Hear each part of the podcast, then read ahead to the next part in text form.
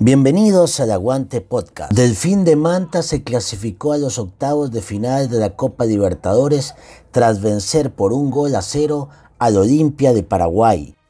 Tras esta gran victoria, escuchemos qué dijo Miguel Ángel Sazú, director técnico de Delfín. Lo que sienten los futbolistas, sé el objetivo que nos trazamos, sé la capacidad dirigencial, presidente que lo nombró el futbolista, yo también lo, quiero nombrar porque es una persona que nos acompaña, que nos apoya, que no él le interesa lo deportivo, entonces eh, es, un, es una recompensa muy importante para nosotros y para demostrar que, estamos a la altura de cualquiera y bueno, Delfín hoy está en un sorteo de octavos de finales, ¿no? En Copa Libertadores y en una cancha histórica, esto es un templo del fútbol sudamericano, Olimpia. Eh, la historia que tiene, tan rica. Entonces, eh, la verdad que doblemente, doblemente conforme con, los futbolistas en lo individual, en lo colectivo y en lo humano, sobre todo, en la hombría. La felicidad de Agustina D al marcar el gol fue impresionante. Escuchemos qué dijo.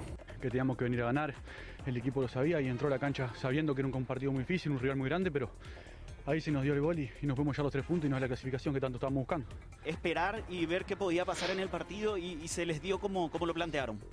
Sí, yo creo que sí, nosotros sabemos que estábamos bien parados y ellos nos iban a dejar los espacios atrás y con nuestros jugadores tan rápidos y técnicos en velocidad los íbamos a lastimar muchísimo. Y creo que, que sufrimos por momentos, que es la realidad, que, ellos jugaron muy bien.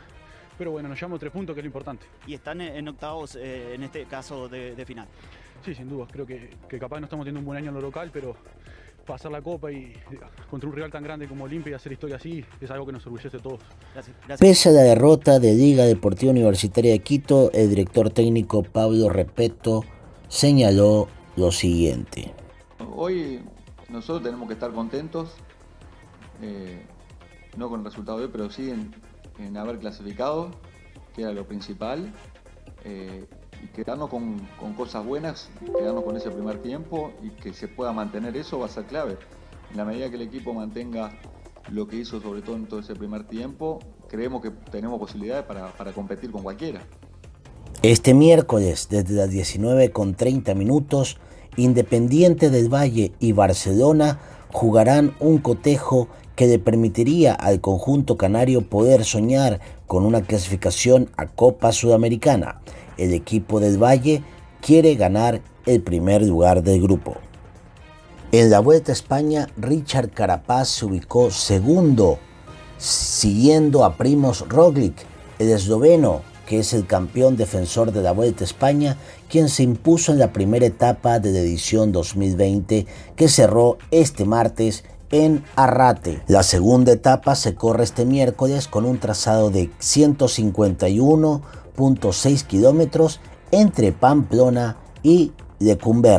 Se inició la etapa de grupos de la Champions League. El lateral ecuatoriano Cristian Ramírez le dio el empate 1 por 1 al Krasnodar como visitante ante Rennes francés este martes en partido de la primera jornada del grupo E de la Liga de Campeones. La Lazio de Italia regresó este martes a la fase de grupos de la Champions 13 años después, con importante victoria 3 a 1 frente al Borussia Dortmund, en la que el delantero ecuatoriano Felipe Caicedo jugó los 10 minutos finales con la escuadra romana. Esto ha sido el Aguante Podcast. Los saluda Juan Luis Fuensalida. Nos vemos. Hasta la próxima.